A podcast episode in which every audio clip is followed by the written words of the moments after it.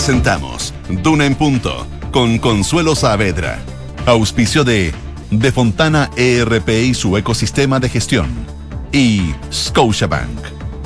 Duna. Sonidos de tu mundo.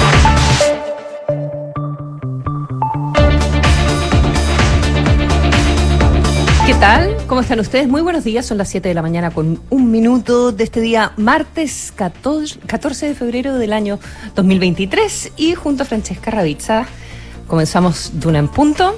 Hola Fran. ¿Cómo estás, Consuelo? Bien, súper bien. Feliz día del amor. Feliz día del amor y la amistad.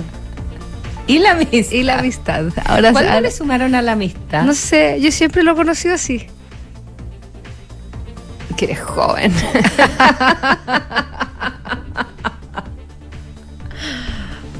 Pero. Oye, me puse. mm, pero está bien. Pero, pero porque todos tenemos que hacerlo inclusivo para que nadie se sienta afuera. sí, pero yo desde que estoy en el colegio se conocía así, por- ¿ah? Bueno, pero ¿por qué no tenemos un día de la amistad? Aparte del día del amor. Como a- tenemos un compañero acá de trabajo que, que le encanta celebrar el, el 11 de noviembre, porque dice que es el día del soltero. 1111.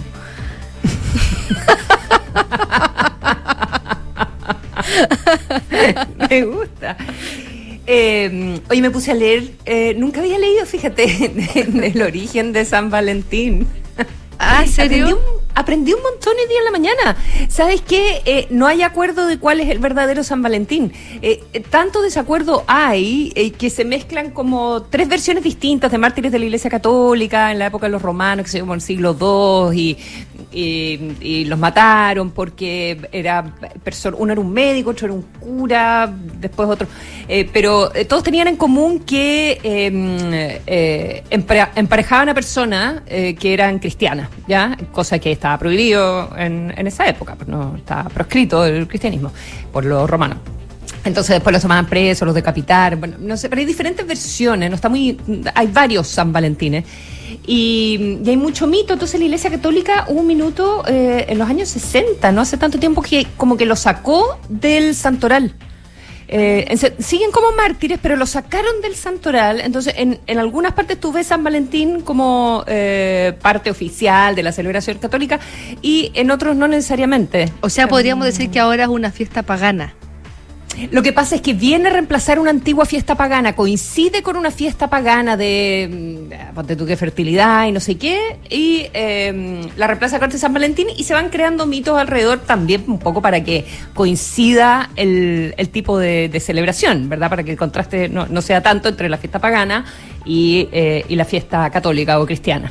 Eh, pero la cosa es que no hay acuerdo realmente de cuál es el San Valentín que da el origen a, a esta persona que mm, protege el amor o fomenta el amor o como sea. Para que veas, Mira en tú. todas partes se cuecen habas. Así es. Ya, pero feliz día del, de, de la amistad.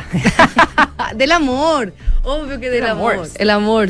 Lo que sí hay consenso es que el- en todas las plataformas de streaming está lleno de estrenos de, comedia, estrenos de comedia Ah, romántica. de comedia romántica. Muchos estrenos. ¿Y habrá alguna buena? Yo vi ayer Tu casa o la mía, que es de Ashton Kutcher con Reese Witherspoon.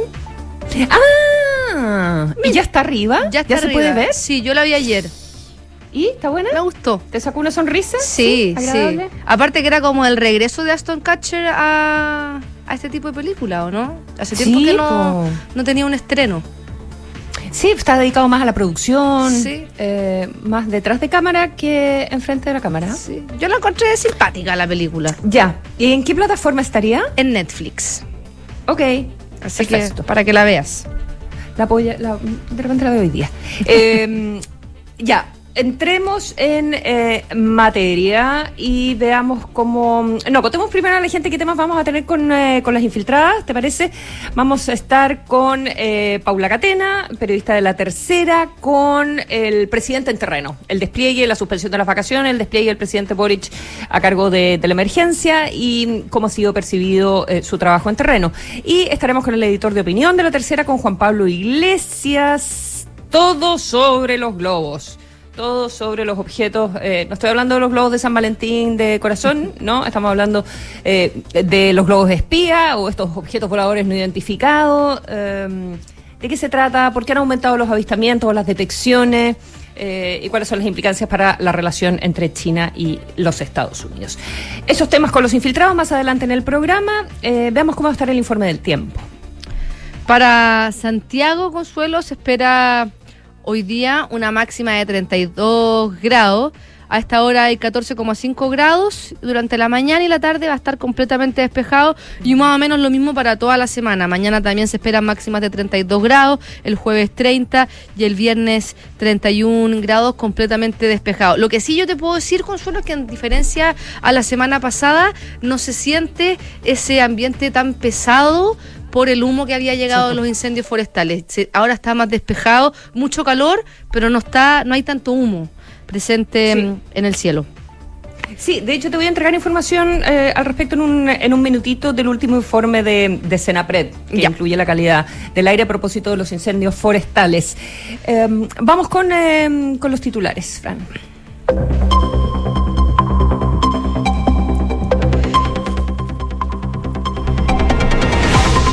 El fiscal de la Araucanía dijo que no hay antecedentes para afirmar que hay grupos organizados tras los incendios. Roberto Garrido dijo que no descarta ninguna hipótesis sobre el origen de los siniestros en la región, pero hay que ser responsables. El gobierno presentó una querella contra encapuchados que impidieron el paso de brigadistas y bomberos a un incendio en Arauco. La acción se suma a la del empresario que no dejó Saraucagua de su piscina en Yumbel. De acuerdo al último balance de Senapred sobre la situación de los incendios forestales, hasta ayer en la noche se reportaban 67 incendios en combate y 144 controlados. Las hectáreas consumidas ascendieron a 430.000 y respecto a las personas fallecidas, la cifra se mantiene en 24. El gobierno notificó a los partidos que no se inmiscuirá en la campaña oficialista al Consejo Constitucional. El Comité Político Ampliado en la Moneda, el primero tras la inscripción en el CERVEL de dos listas para la elección de mayo, estuvo marcado por el desglose de la gestión en la emergencia por incendios. Eso sí, hubo consultas sobre el rol que tendrá el Ejecutivo de cara a los comicios. El gobierno, a través de la ministra vocera de gobierno subrogante, Janet Jara, aseguró que se debe generar un nuevo pacto para combatir los incendios forestales en Chile. En ese sentido, la ministra reconoció que van a haber distintos elementos a considerar, entre ellos la regulación de las empresas forestales. China pidió a Estados Unidos que investigue y explique sus vuelos de globos ilegales. El portavoz asiático Wang Wenbing insistió en su denuncia sobre la presencia de al menos 10 artefactos estadounidenses en diversos países desde mayo del 2022. Nueva Zelanda declaró estado de emergencia nacional por el ciclón Gabriel. Desde el domingo el evento meteorológico ha afectado primordialmente a la isla norte, la más poblada del país, donde las inundaciones aislaron a varias localidades. Y en el deporte, hoy regresa la Champions League con los octavos de final de ida. Desde las 5 de la tarde, el PSG con Messi y Mbappé, algo complicado físicamente, reciben a la siempre candidata Bayern Múnich, mientras que el Milan hará de local ante el Tottenham en el estadio San Siro.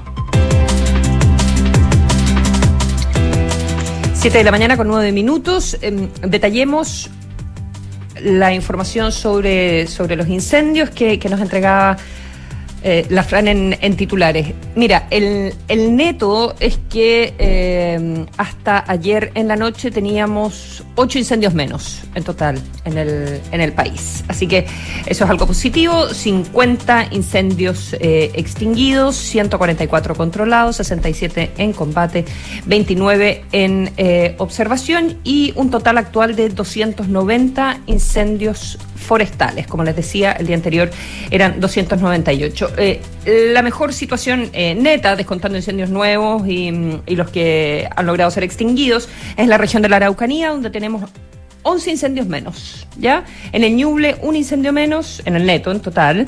En los lagos, un incendio menos. En Valparaíso, un incendio eh, menos. Y eh, donde lamentablemente hay aumento de, focos es en el Biobío, con cuatro incendios más.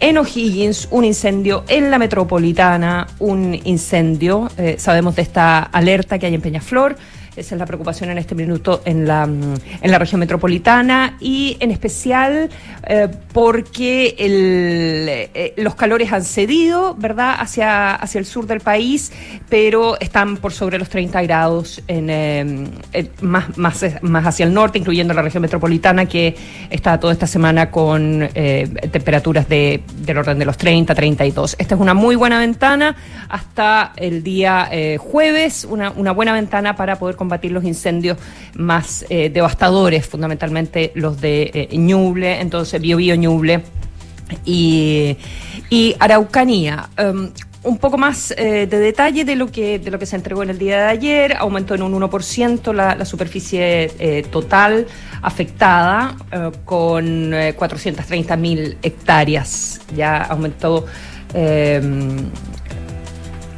eh, sí, aumentó como en, en 5.000 hectáreas aproximadamente, eh, desde entre informe e informe con un cierre en el día de ayer, entonces a las, a las 6 eh, de la tarde. afortunadamente no ha sido necesario órdenes de, evacuación en el sistema de, emergencias, tampoco tenemos más víctimas fatales que, lamentar, así que em, han, sido, han sido horas positivas, ¿verdad? Em, en ese sentido. Estábamos conversando hace un ratito con, eh, con la Francesca la, la, situación de la calidad del, del, aire, que es una información que, mm, que también se entrega por parte de, mm, de Senapred y la verdad es que es eh, bastante positivo.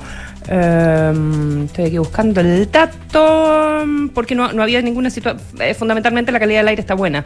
No hay ninguna situación de, de emergencia que, que reportar. al contrario de. Acá está. El estado de la calidad del aire. Las estaciones de monitoreo indican niveles de calidad bueno entre las regiones metropolitana y Bio Bio. Así que eh, ha favorecido entonces las condiciones meteorológicas y también eh, la, dirección del viento y, también el hecho que eh, se están empezando ya a extinguir, así que hay, menos humo en el, en el ambiente.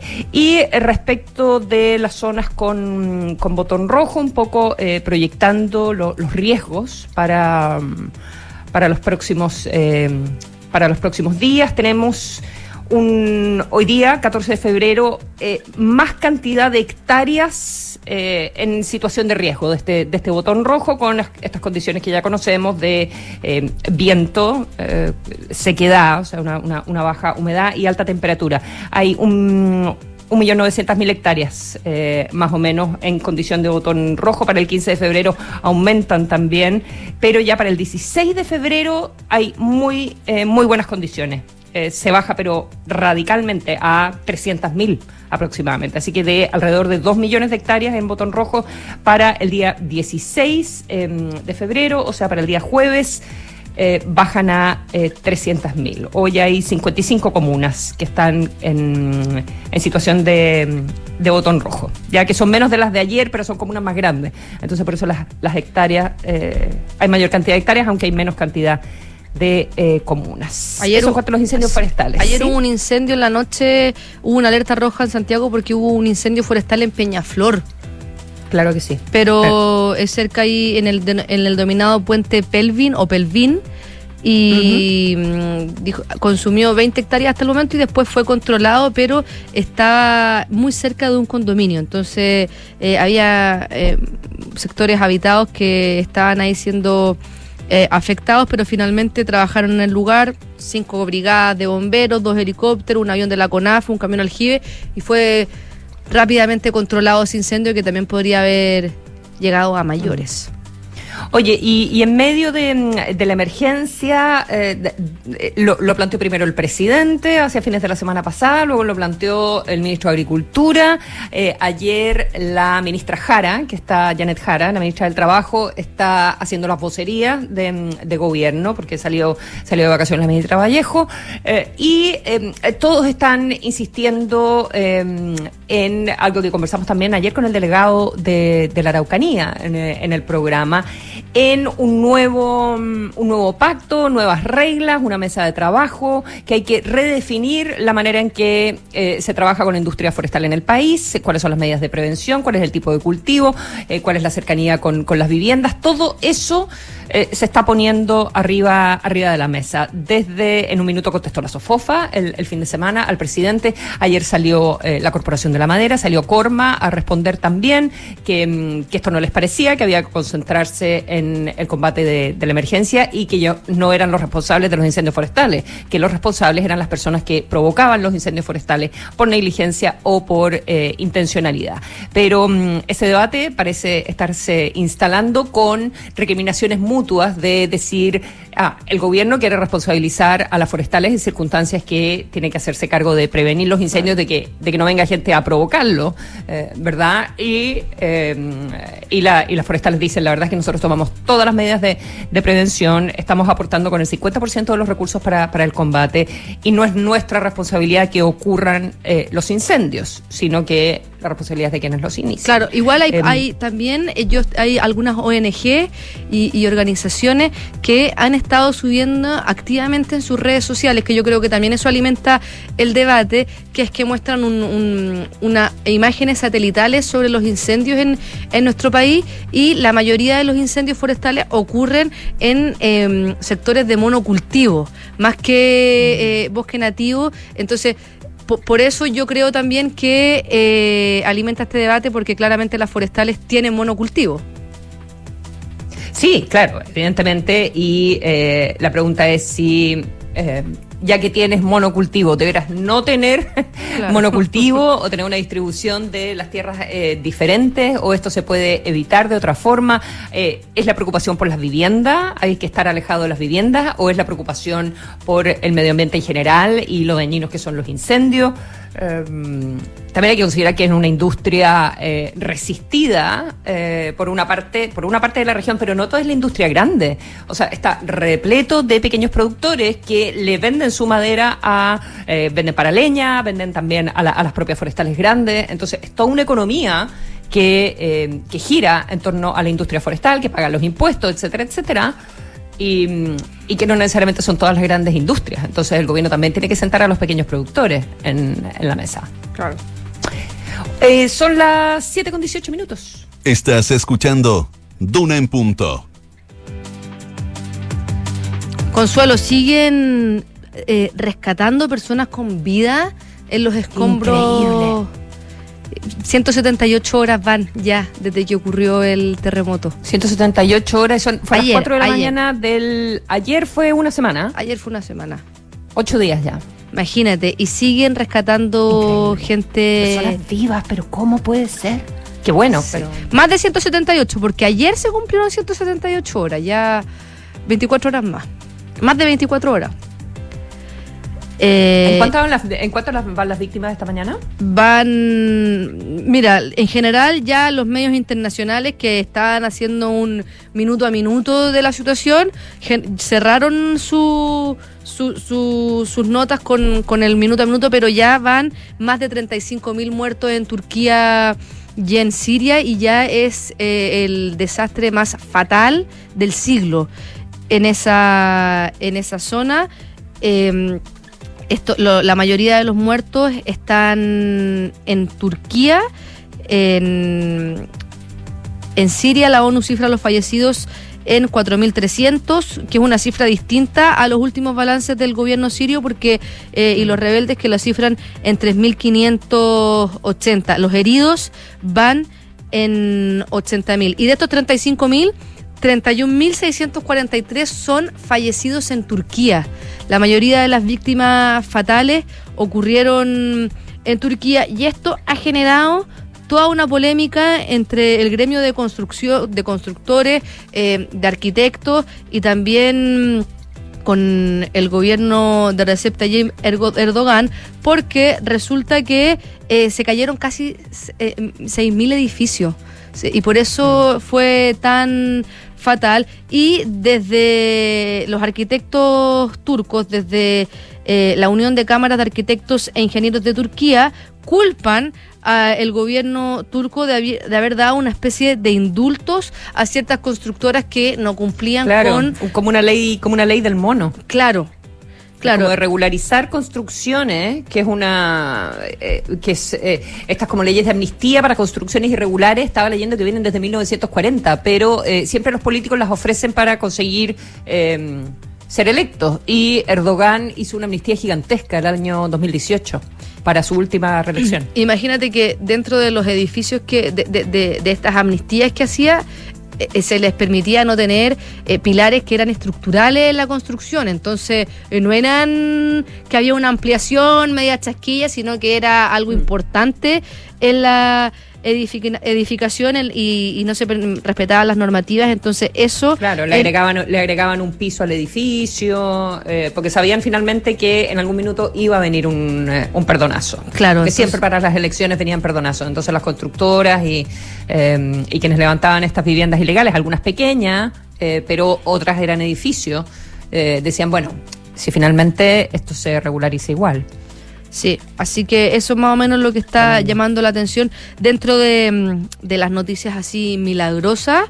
Ayer rescataron a, un, adolescente de 13 años. Estuvo 182 horas atrapado entre los escombros de un edificio en la provincia de Hatay. Se derrumbó el lunes este edificio con todos los otros en el terremoto y, lo encontraron con vida y ya están atendiendo a varias víctimas también en los hospitales, dentro de ellas también un, un, recién nacido de 10 años, que de 10 de 10 días, mm. quiero decir, que fue rescatado junto a su madre de 33 mm, años en, en Yazgim. Ella finalmente, más allá de estar feliz de haber sido rescatada con vida junto a su hijo, dice que lo que más feliz la pone es que su hijo está recién nacido y no se va a acordar de nada. Porque muy, muy brutal la situación. Y así, em, varias noticias. Otra también que, que, ha, sido destacada es que ayer logró entrar un convoy humanitario kurdo en el noreste de Siria, donde estuvo una semana bloqueado eh, este, a, las zonas opositoras del país, que fue una de las zonas más afectadas por, por estos sismos. Estuvo bloqueado durante casi una semana por las milicias aliadas de Turquía que son enemigos de los kurdos. Esta es una nota que publica el país y dice que... Eh, informaron de 53 camiones cargados de suministros pudieron finalmente pasar por el cruce de Um Yalut sin ofrecer detalles cómo fue este acuerdo entre ambos grupos, pero dijo que eh, lograron cruzar. Así que también está llegando eh, la ayuda lento, pero, pero está llegando la ayuda a Siria, donde eh, la ONU hizo un mea culpa sobre que su gran falla fue la ayuda humanitaria a esa zona. 7 de la mañana con 23 minutos. Estás en Duna en Punto Se, terminó la causa contra el ex convencional eh, Rojas Bade. Eh, finalmente, ayer, eh, a nivel judicial, ¿verdad? Él tuvo que reconocer el delito de estafa y la acusación en su contra. Esta fue una audiencia en el séptimo juzgado de garantía de, de Santiago. Y Rodrigo Rojas Bade terminó así la causa que le habían abierto el año 2021, em, después del golpe que dio la tercera, eh, ¿verdad? Con la investigación de que él en realidad no, tenía cáncer, como había dicho inicialmente, y, él había basado todo, no, solo había recolectado fondos y pedido ayuda, eh, sino que su imagen pública, pero también una campaña, eh, ¿verdad? Basada en, en parte en una, en una mentira. Reconoció, eh, reconoció los cargos y tenía irreprochable conducta anterior, así que eh, finalmente son 61 días, dos meses de, mm, de presidio, que no, no, no, son presidio efectivo, y una multa de poquito menos de, de 700 mil pesos, que son 11 eh, UTM. Finalmente él admite que lo que ya sabemos que nunca tuvo, que nunca tuvo cáncer, eh, que nunca... Mm, y que esto comienza por una sífilis en realidad, que no se, no se atrevió a, admitir. Y hay otros antecedentes en el, en el proceso eh, que indican que él tendría, mm, que se provocaba enfermedades, tomando eh, medicamentos, tomando cosas, eh, y, y, que efectivamente terminaba en el hospital. En verdad, no era cáncer ni mucho menos pero que tenía recurrentemente idas al hospital por dolencias que él mismo se, se provocaba. Pero la enfermedad de base, de base en realidad era una, una sífilis. Respecto a los delitos, eh, el, primero se pensaba si esto podía ser perjurio, que es algo que, se, denuncia por parte de la Convención Constitucional, porque había presentado una declaración de intereses falsa, porque decía que tenía una deuda bancaria de 21 millones por gastos en tratamientos de cáncer, ¿ya? en circunstancias que los tratamientos no eran de cáncer, pero eh, la fiscalía no lo pudo eh, procesar por o condenar por perjurio, em, porque eh, los 21 millones los debía, efectivamente, y resulta que el perjurio es por los montos, no por la causa. Mm. Entonces, si tú dices que, que la deuda era por otra cosa, eh, si estás mintiendo por las razones de la deuda, eh, eso no es perjurio. En realidad, el perjurio es si estás mintiendo por la cantidad de la deuda, y él efectivamente debía los 21 millones de pesos que, que decía. Y después se indagó estafa por más de 13 millones, pero él le devolvió a las víctimas em, con parte de, del sueldo que recibía como, como convencional. Así que al final eran eh, deudas muy pequeñas, de mil pesos, de tres mil, porque hacía crowdfunding, entonces era mucha plata que muchas personas que le daban poquitita, poquitita plata y que él finalmente logró juntar como 13 millones de, pesos. Así que esa es eh, al final que creo que más allá de lo de lo que tiene que ver con, la sanción, él, dice que, bueno, que, que está pagando con, con creces lo que, lo que hizo, que está arrepentido son las consecuencias que esto tuvo sobre, sobre el proceso constitucional. O sea, no, nadie pone en duda que, que lo de Rojas Bade fue una de las lápidas al proceso constitucional. Y él dice también que él no hizo campaña con su enfermedad, con su falsa enfermedad. Lo dice también ahí. Y hay una nota del 4 de septiembre del 2021 de ex ante que muestra un video en el que él sale eh, hospitalizado en, una clínica contando sobre su enfermedad. Entonces también él mm. dice que no, usó su falsa enfermedad para la campaña como convencional. Yo me acuerdo de él antes de que fuera... Eh, eh, candidato, en, el, marco del estallido social, en sí, a veces... imágenes con el catéter. muy fuerte. Ya, terminó esa, mm, esa extrañísima historia de, Rojas Bade. de García Márquez, me la imagino así. Bien de, García Márquez y con consecuencias que, creo que fueron una bola de nieve. Em, son las eh, 7,28 minutos. En Duna en Punto le tomamos el pulso a la economía. La UEF hoy día está en 35.368 pesos. El dólar ayer operó a la baja y cerró en los 795 pesos. Igual que el euro también a la baja y está en los 850 pesos. El IPSA cerró a la baja y está en 5.366 puntos y el dólar eh, cerró, el, cobre quiero decir, al alza y está en 4,06 dólares por libra, Consuelo.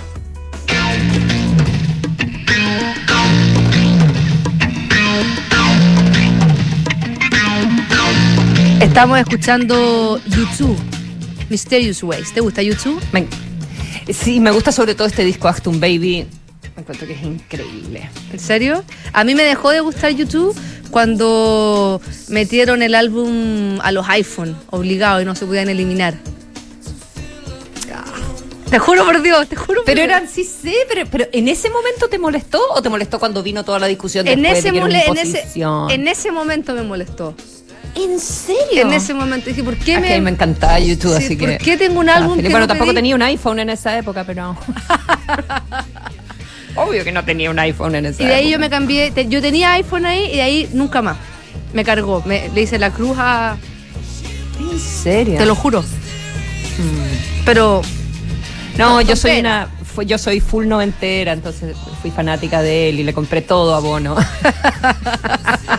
Oye, soy, una víctima, soy una víctima de mi época y de mis circunstancias. Bueno, Pero que este disco es un disco maestro y estoy que voy a Las Vegas. ¿Eso vas a contar? Sí, eso voy a ah. voy a contar porque eh, eh, a través del Super Bowl hicieron el aviso de que van a ir van a hacer una serie de conciertos en las Vegas. Durante una pausa comercial en el gran espectáculo deportivo, se emitió un misterioso clip de 15 segundos que mostraba un ovni esférico muy acorde a los tiempos también. Eh, mm, es que el, ovni era el símbolo de Aston Baby. Ya. Era como un dibujito así con un marcianito. Que se avistaba en los cielos y al final de esta promo se reveló que mm, abrirá el MCG Sphere, un nuevo lugar en el resort de The Venetian, con una serie de conciertos de YouTube. Los espectáculos se van a, celebrar, van a celebrar este álbum, ¿qué dices tú? De 1991, Ashton Baby, y marcan la primera presentación en vivo de la banda desde el 2019. Y la primera sin su baterista Larry Mullen Jr., quien se está recuperando de una cirugía. Perfecto, nos vemos a las 8 con las noticias. Francesca Ravizza. Que estés bien. Les cuento que el Club La Tercera em, te lleva a ti y a un acompañante a Hollywood, a la Avant Premier Mundial de John Wick 4, donde podrás vivir la experiencia de la alfombra roja con todo el elenco. Suscríbete ya a La Tercera con 50% de descuento y participa. Suscríbete en latercera.com.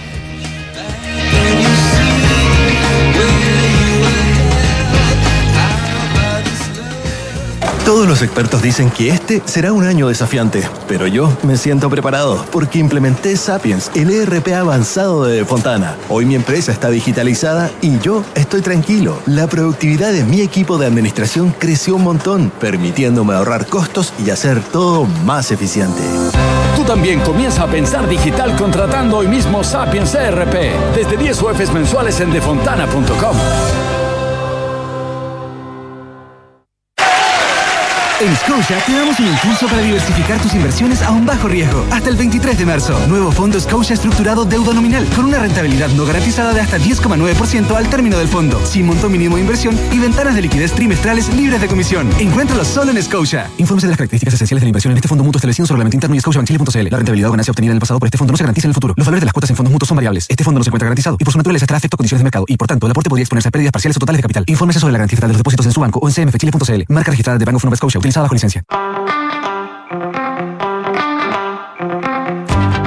Información pura, sí, pero no pura información. Venimos de vuelta a nuestras casas entre 7 y 8 de la noche cada día y nada personal aborda de una manera distinta, a veces más relajada, pero también profunda, los temas de conversación, los temas de interés público de Chile y del mundo. Siempre buenos entrevistados. Junto a José Ríos, los invitamos aquí en Nada Personal de Radio Duna. Hola, señora Patricia, ¿cómo está? Hola, Francisco, ¿cómo le va? ¿Lo mismo de siempre? Sí, porfa. Con dos de azúcar. Oiga, veo que me hizo caso. Sí. Qué bueno ver esta placa. Ya era hora de instalar una alarma en el negocio y me acordé que usted siempre me recomendó Verisur. Ahora va a estar más tranquilo, se lo aseguro. Es importante que el negocio quede bien protegido. Sí, sobre todo ahora que voy a cerrar un par de días. Me voy de vacaciones. Conoce la alarma Cero Visión de Verisur, capaz de actuar antes que lleguen las fuerzas de seguridad. Calcula online en verisur.cl o llama al 600-385-0003. Activa Verisur, activa tu tranquilidad.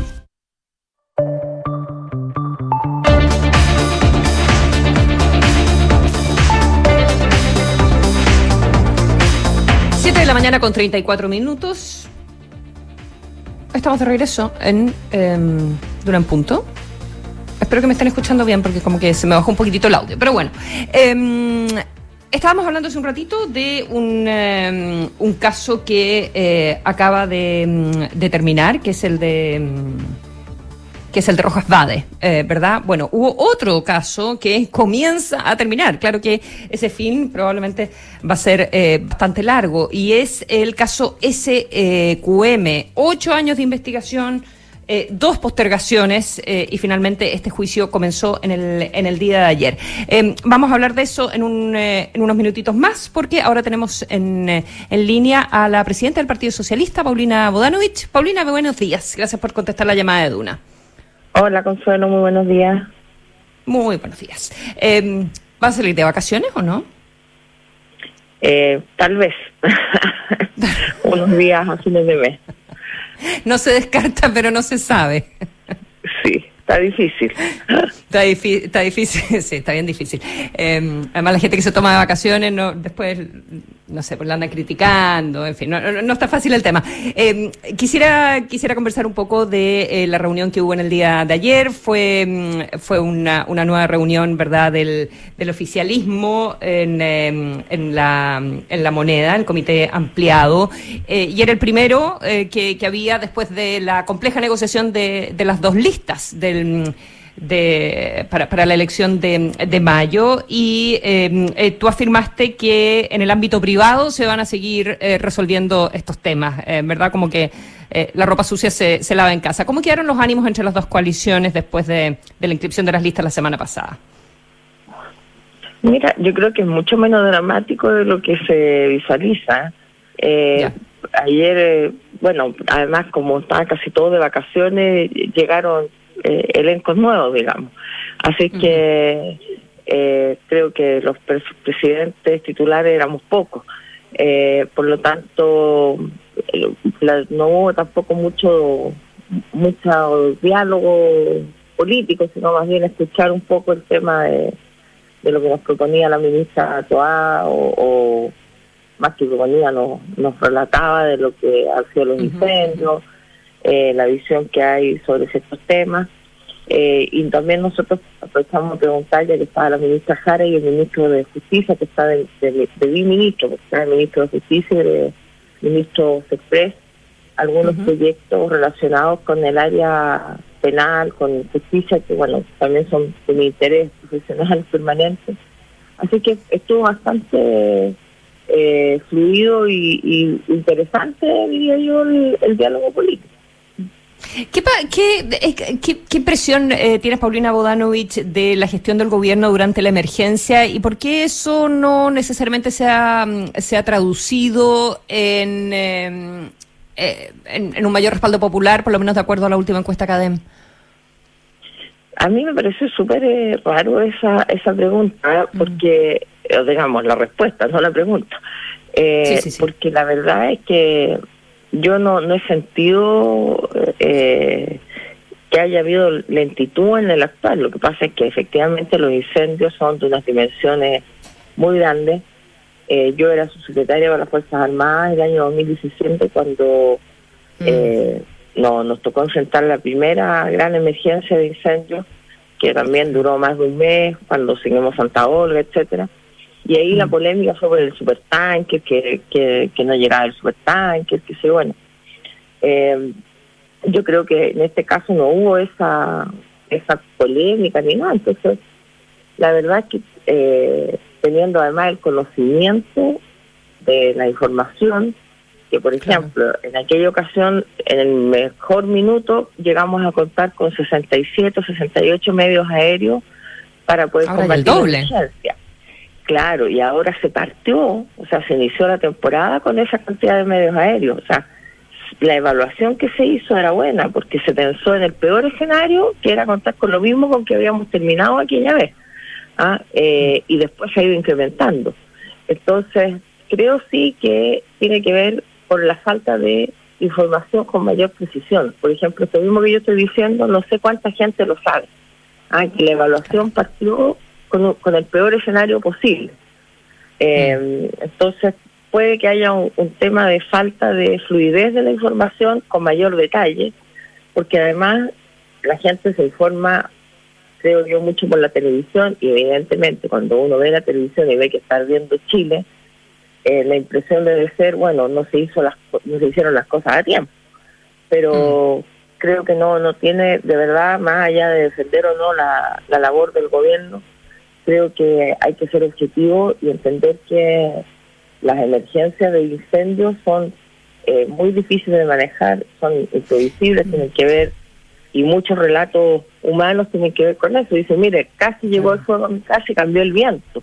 Ah, no sé, era una amiga mi mamá que, que vive en Bio Bio, mostraba fotos como el bio, como el viento cambió y la- a, a tres metros de su casa, o sea, una cosa impresionante. ¿Ah? Eh, por lo tanto, tiene, no sé, la percepción es, es distinta de la realidad, pero que tiene que ver mucho, yo creo, con, con lo impactante que es ver eh, esta emergencia por tantos días también.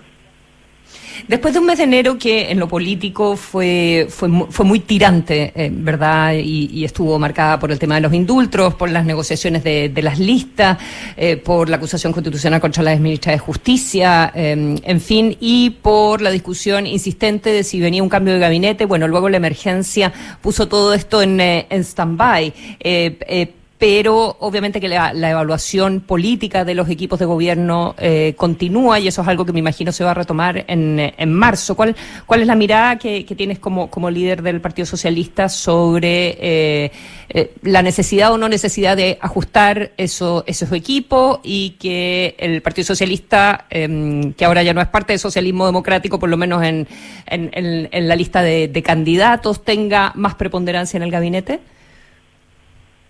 Mira, eh, el, tema de un tema es el de las listas y otro es cómo está configurado el gobierno. ¿ah?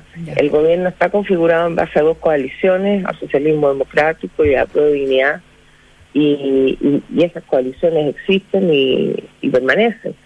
Por lo tanto, eh, la, estructuración, salvo que el presidente ahora determina hacerlo de otra manera, eh, básicamente es la misma. Por lo tanto, eh, también es una facultad que queda entregada a él y tú sabes que al presidente le carga que se les pausee por la prensa, así que yo he decidido mantener un silencio sepulcral en esto ah, hasta que no ocurra porque de otra manera eh, finalmente los eh, ajustes que se estimen necesarios no van a ocurrir nunca porque si esto es un tema permanente no el presidente se va a ver un poco impedido de tomar la decisión. Así él mm. mismo lo ha dicho, gente del gobierno, que en marzo se esperaba contar con un, cierto eh, nuevo elenco a partir del primer año de gobierno, digamos. Así que habrá que esperar cuál es la decisión. Eh, creo que es bastante notorio que hay ministros que, que, que no, no digamos, que, que requerirían, o más que ministro en general, el gabinete. ¿ah? Cuando uno habla del gabinete, no son solo los ministros y ministros, también es el nivel de su secretaría. Por lo tanto, habrá que esperar aquello. Yo lo que sí espero que, que pactamos el año, yo decía el primero de marzo, bueno, antes de que pasara lo de los incendios y todo, siempre decía el primero de marzo uno llega peinadito al colegio, con los zapatitos luchados, a, a mm. trabajar. Y es como eh, la sensación de que tengo es que no, no hay mucho tiempo que perder y tal vez producto de los incendios es más apremiante aún que nos dediquemos a, resolver todos los temas que, hay pendientes. Eh, y, en ese sentido, la, la, última pregunta que, mm, eh, que tengo, la, la situación de, la canciller, que si bien es independiente, es muy, es muy cercana a, tu partido, Paulina Bodanovich. yo lo he dicho, creo que la canciller ha cometido errores, por cierto, eh, particularmente el tema de la filtración, yo creo que es una cosa que, no tiene mucha explicación y, yo espero que adopte algunas medidas eh, al interior de, del ministerio, digamos, eh, y que corrija situaciones de su equipo, etcétera. más allá de eso, me parece también que se le ha criticado bastante por temas que no han dependido exclusivamente de la, de la decisión de ella. Eh, por lo tanto, también hay que ser justo en el sentido de que no todo lo que ha ocurrido en Cancillería y que ha dado para hablar es decisión de la Canciller. Aquí ha habido otros intervinientes eh, y que hay que en el fondo ponderar. Pero como todos los ministros y ministras, está en el presidente la decisión de mantenerla o cambiarla. Nosotros como partido eh, vamos a ser respetuosos de aquello que decía el presidente porque finalmente a, mí como presidente del Partido Socialista lo que me interesa es que el gobierno cuente con el mejor equipo para poder enfrentar el segundo año de gobierno con un equipo ya más afiatado que pueda resolver temas legales complejos que vienen este año. Tenemos que enfatizar lo que significa la tramitación legislativa, por ejemplo, de las medidas económicas que propuso el ministro Marcel, que son muy importantes para la ciudadanía tenemos que sacar la, reforma tributaria eh, y facilitar aquello y la reforma previsional. Entonces son grandes temáticas en yo creo que el gobierno entero tiene que involucrarse, no solo los ministros sectoriales, y la reconstrucción es también un tremendo tema, porque ahí sí que depende de todos los ministerios. Por lo tanto, está mi perro aquí que ha decidido participar. ¿Qué quiere, ¿qué quiere mandar, qué quiere mandar un saludo? a nuestra opinión también. Paulina Dodanovich, presidenta del partido. Sí. Grandes desafíos para este año, Consuelo, y, nosotros como partido vamos a estar ahí apoyando con las mejores personas y, y también desde el Congreso, que nos parece que es muy, muy relevante la labor que, va a tener el Congreso este año para apoyar eh, medidas económicas, sobre todo que, la ciudadanía está esperando. Paulina Bodanovich, presidenta del Partido Socialista, muchas gracias por haber conversado con Duna en Punto. Muy buenos días. Chao, Consuelo, muy buenos días. Gracias a todos. Conecta la gestión de tu empresa con Sapiens CRP y tu área de gestión de personas con Senda. Ambas soluciones de Defontana y su ecosistema de gestión empresarial integra todos los procesos de tu compañía en defontana.com. 8 de la mañana con 7 de la mañana con 46 minutos, la pausa y ya regresamos en Duna en Punto.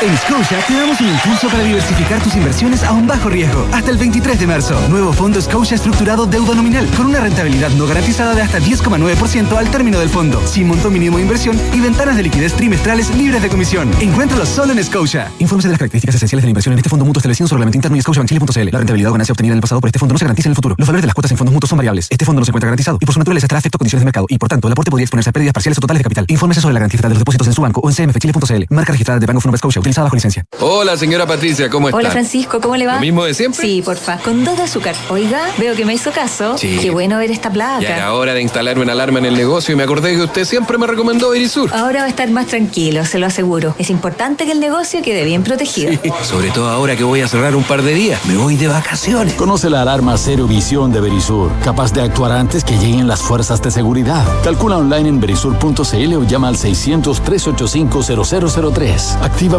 Verisur, activa tu tranquilidad. A mi edad cualquier examen siempre da un poco de nervios. No sabes cómo serán las noticias, si tendrás un diagnóstico certero o tendrás que repetirlo unas cuantas veces más. Por eso, donde te realizas tus exámenes, no da lo mismo. Somos la unidad de toma de muestras UC, el laboratorio más completo de Chile, con más de 900 tipos de exámenes y más de 40 unidades de tomas de muestra a lo largo del país. Agenda tu examen en ucecristus.cl o llamando al 22 676 7000. Somos UCECristus, somos la católica. Escuchas Duna en punto. Duna 89.7.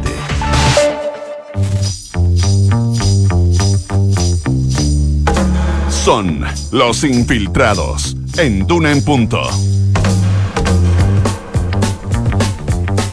No me atrevo ni a decir la hora, pero bueno, son las 7 con 48 minutos. Ya. Eh, Paula Catena, periodista de la tercera. Bienvenida, buenos días. Juan Pablo Iglesias, editor de opinión de la tercera. Muy buenos días. Eh, ya, perdón. Partamos inmediatamente con eh, Paula, el despliegue del presidente Boric, eh, la suspensión de las vacaciones, involucrarse directamente en la gestión de, de la emergencia. ¿Cómo ha sido visto en terreno? Eh, ¿Ha funcionado o no ha funcionado? Hola, buenos días. Eh, bueno, parto rápido ya que tenemos poquitos minutos, pero sí, eh, ha sido parte de lo que se ha comentado en, el, en los últimos días, este despliegue del presidente Gabriel Boric, que hay que partir diciendo que no es eh, poco habitual que los presidentes tomen un rol protagónico cuando hay emergencias. Lo vimos también mm. en su momento con el expresidente Sebastián Piñera, que también lo hizo cuando enfrentó incendios y también cuando tuvo un rol protagónico también en la crisis de la pandemia del COVID-19. Y entonces no es algo algo que sea em, excepcional al presidente Gabriel Boric. Y en este contexto es que eh, vimos cómo el mandatario suspendió sus vacaciones la, semana pasada, ya había partido su, descanso legal y optó por regresar eh, en medio de unos em, incipientes cuestionamientos al rol del gobierno, quizás por la tardanza, hubo algunas eh, voces de la oposición que apuntaron a que hubo tardanza a la hora de reaccionar los primeros días, no así ahora en el transcurso de, de lo que va de la emergencia, pero sí al menos en, en, las primeras horas. Y es ahí donde, bueno, el mandatario opta por regresar y tener un rol en terreno. Lo hemos visto en la zona centro-sur eh, desplegado, también anunciando algunas de las medidas que se han ido tomando y el balance en general em, de eh, la moneda y los partidos del oficialismo en general es positivo, eh, salvo lo que pasó con una imagen que fue difundida por redes sociales, em, que es una imagen de el bono recuperación eh, que tuvo harta repercusión, sobre todo en Twitter, y hubo algunas voces que lo criticaron, que es una imagen donde se anuncia el bono recuperación que va acompañado de una fotografía del presidente Gabriel Boric abrazando a uno de los afectados. Esto generó bastante eh, revuelo porque eh, algunos como el senador eh, Matías Walker advirtieron que ojo con el culto a la personalidad. Finalmente esa imagen que fue compartida en redes sociales en la cuenta del Ministerio de Desarrollo Social fue eliminada lo que se dijo que finalmente no condecía, no, no iba en línea con lo que querían proyectar. Ese fue el argumento que ayer al menos transmitían desde, desde la moneda sin entregar más detalles, pero sí se asumía un error quizás en eso. Hubo harta mención negativa a, a, esa imagen justamente por porque eh, por el uso de, de la figura presidencial. Hay quienes en privado en todo caso la defendían, otros creían que mejor no exponer al presidente en esto y por lo mismo también se opta por esta decisión em, de eliminarla. Eh, quien fue a cargo, quien estuvo a cargo de, de, esta, de esta imagen es la SECOM, eso fue lo que nos informaban ayer desde el gobierno a cargo de Pablo Paredes. Eh, la SECOM, la Secretaría de Comunicaciones de, la Moneda, a cargo también dependiente de, de la CGGOP que dirige la, ministra Camila Vallejo. Entonces, bueno, más allá de, este despliegue que, hemos visto del presidente Gabriel Boric, que aunque suene un poco frívolo, quizás siempre es una oportunidad para los gobiernos y para los mm. mandatarios de mostrar gestión y de también eh, apuntalar el liderazgo y eh, también que se suba, que se vea reflejado en, en una aprobación ciudadana. No se vio, al menos en, en los resultados de, de, de, la encuesta Academ de ayer, donde solo un 38% tenía una evaluación positiva del desempeño del presidente Gabriel Boric, pero aún así van solo unos días de esto, eh, más allá de que de las legítimas eh, que dicen en el oficialismo, eh, de la legítima intención o, o de, de ayudar y de contribuir del presidente de solucionar esta crisis en el oficialismo reconocen también que esto es una oportunidad para mostrar el liderazgo del mandatario y de, y de también eh, repuntar en, en, un contexto en donde para el gobierno ha sido difícil eh, mantener una buena evaluación ciudadana, sobre todo después de lo que pasó con los indultos y también eh, lo que pasó en la situación que, en que quedó el liderazgo de, del presidente Boric luego de mm, esta, este llamado fallido, por así decirlo, de la unidad de las coaliciones de gobierno de, de cara a las elecciones del Consejo Constitucional, donde vimos que sus dos coaliciones finalmente van a enfrentar ese desafío electoral de manera separada. Entonces, en mm. este contexto... Aún, así, aún, eh, a pesar de ese 38% de evaluación eh, positiva del desempeño del presidente, en particular en relación con los incendios, la verdad es que son nueve puntos más que la evaluación que hace la gente del presidente en el contexto de su gobierno. Em, así que si uno pudiese comparar eso, como la pregunta tradicional, ¿cómo encuentra usted que el presidente Boric maneja su gobierno? Ese es un 29% en este minuto. Claro, hay una evaluación eh, ahí. Hay, hay mejor mejor valoración que respecto al gobierno en general. Claro, sí, bueno, eso es algo también de lo que... No es muy alto, pero es más alto, a eso voy. Claro, no, sí, eh, de hecho es algo que destacan en el oficialismo justamente esos números, que ojo, eh, la, la, aprobación del gobierno y del presidente como por su carril general, que es la que se hace constantemente, eh, no marcó grandes diferencias, sino solo dos puntos porcentuales que no, es, no es, está dentro del margen de error, pero versus esta mm. gestión particular del presidente en los incendios, bueno, hay una, hay una diferencia y esperan que esto eh, vaya al alza. O sea, esa también eh, es, la apuesta que tienen algunos del oficialismo, más allá de lo que decía y que pueda sonar quizás un poco frívolo dada la emergencia, pero bueno, es parte de, del gobierno y de todos los gobiernos medirse también eh, en estos ámbitos. Entonces también es una oportunidad en términos de, gestión. Así es. Y bueno, me voy a quedar callada porque tenemos poquito tiempo. Ya, pucha, perdón, ya. Em, me, alargué mucho en los otros, en los otros temas. Oye, eh, vamos, eh, Juan Pablo Iglesias, con los globos, eh, con los globos chinos. ¿Por qué de un minuto para otro empezaron a aparecer tantos más? ¿Cuáles son las teorías al respecto? Y espero que me confirmes que no son extraterrestres, por favor. la pregunta que circula es qué diablo está pasando ahí arriba. Eso es como lo que se, ah, se, plantean todos. Pero, a ver, hoy día eh, se recogió los sensores del, del, globo chino y va a haber un informe confidencial que se va a entregar al, en el Congreso donde se van a dar más, más, más datos, digamos. Hoy día. hoy día. Eh, es, es, confidencial, pero eh, algo se, se sabrá de eso, digamos. Por lo tanto, ahí vamos a probablemente sabrán más antecedentes. Pero, pero eh, evidentemente la pregunta es qué son eh, y por qué tantos más ahora que antes, digamos. Eh, a ver, ahí hay, hay, dos, hay dos cosas. Una, siempre han habido, siempre han habido. Eh, objetos eh, de este tipo, digamos, eh, pueden ser, todo apunta en este caso a que sean parte de este plan, y eso es lo que ha sugerido la, la, Casa Blanca, parte de este plan que según la Casa Blanca es de espionaje chino vinculado al globo que que eh, derribaron a comienzos de febrero. Eh, en el fondo son cuatro, eh, sumando ese globo, son cuatro los objetos que han derribado, digamos, en, esto, en estos días. El, fin de semana fue intenso, viernes, sábado y domingo, todos los tres días hubo un, objeto derribado. pero yo decía, no, son inusuales porque ha habido informes, el último se conoció en enero, se creó hace algunos años en Estados Unidos una oficina que buscaba abordar este tema y que fue denominada la oficina y que se llama la oficina de Resolución de Anomalías de todo tipo, que es eh, apuntando a objetos, digamos, que hay, que hay en el espacio. Necesitamos, yo necesito una en mi vida. Resolución, ¿cómo es? Ah, resolución, de anomalías de todo tipo. Entonces ahí meten todo.